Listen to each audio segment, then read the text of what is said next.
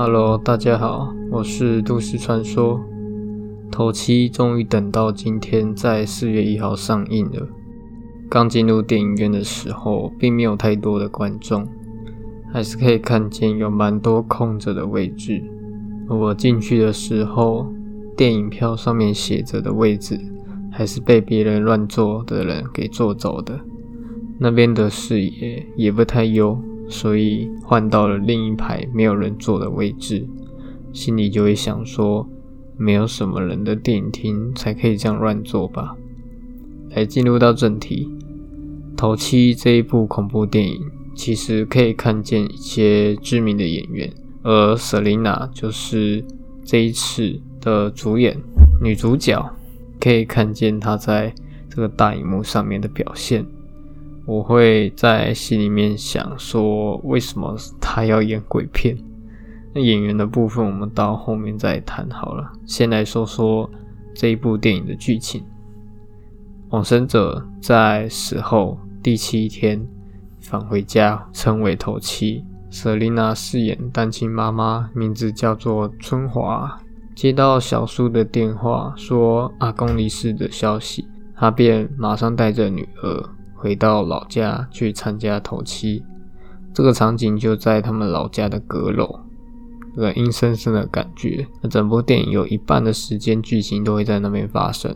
对，没错，就是在这个阁楼，非常大的阁楼。再来，这一部电影的节奏抓得非常的慢，主要是慢慢带入观众可怕的气氛，你会感受到非常安静的气息，随时都会有鬼出现的节奏。其实你听到背景音乐，就大概知道接下来到底会发生什么事情了。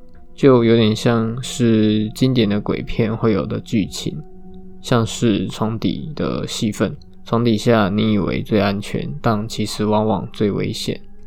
还有拉棉被的剧情啊，像是鬼会来戏弄你的样子。整体的节奏，我个人不是很喜欢，铺陈的方式偏冗长，当然是为了补足后面来做准备。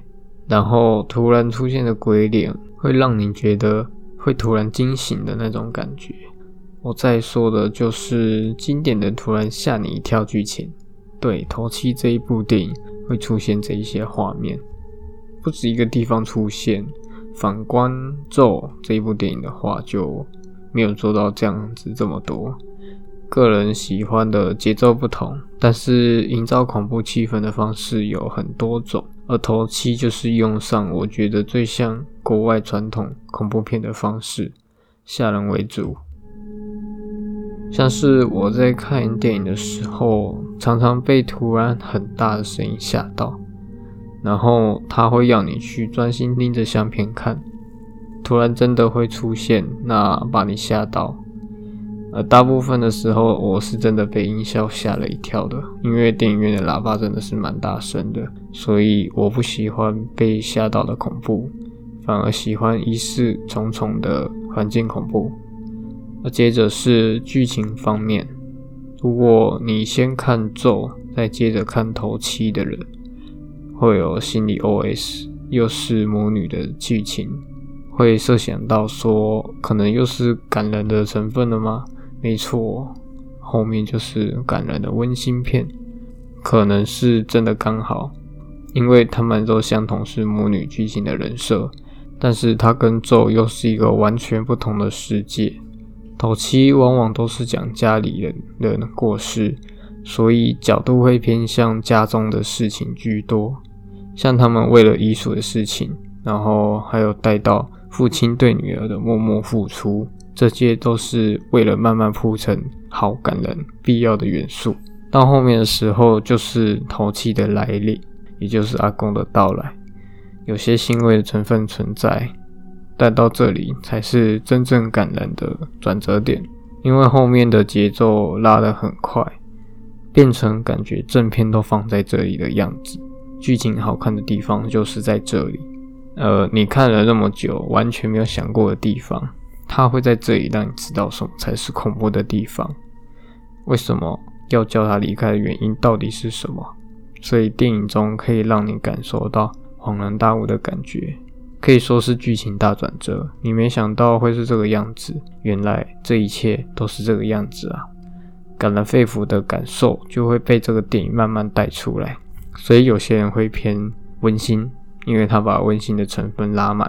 头七这一部电影，它让你看到满满的转折，又带一点猜想的成分结局。最后，如果你是一个很喜欢鬼片的人，你可以去试试看这个头七这一部电影。你很喜欢挑战惊吓点的人，那你真的很适合去看看。整体的代入感节奏就是偏慢，最后拉快，有点像是云霄飞车那样。转折有点太快了，可以知道大概在说什么，但是最后又变成到底在说什么的感觉，没有一个很明显的提示跟交代，后面让观众自行猜想。最后是温馨感很强，慢慢铺陈的感觉，就是为了营造最后这个部分。但这也认定了这个鬼片为什么会变成温馨片的印象会很深刻。这次的心得就大概分享到这里。我觉得可能是因为运气真的不太好，因为跟《咒》这一部电影上映的时间有碰到了，有点追不上《咒》这个人气。会有这种话，倒不如二刷《咒》，可能会有人会出现这种类似的字眼。那假如说你是单纯来看演员的话，也可以来看看《头七》。我觉得瑟琳娜第一次拍电影可能有点紧张，然后她也是素颜的，所以鬼片我认为不太适合请她来演出，毕竟她第一次啊，那纯属自行的这个心得。那欢迎大家一起来支持国片，清明节来看头七。那我是都市传说，下次见，拜拜。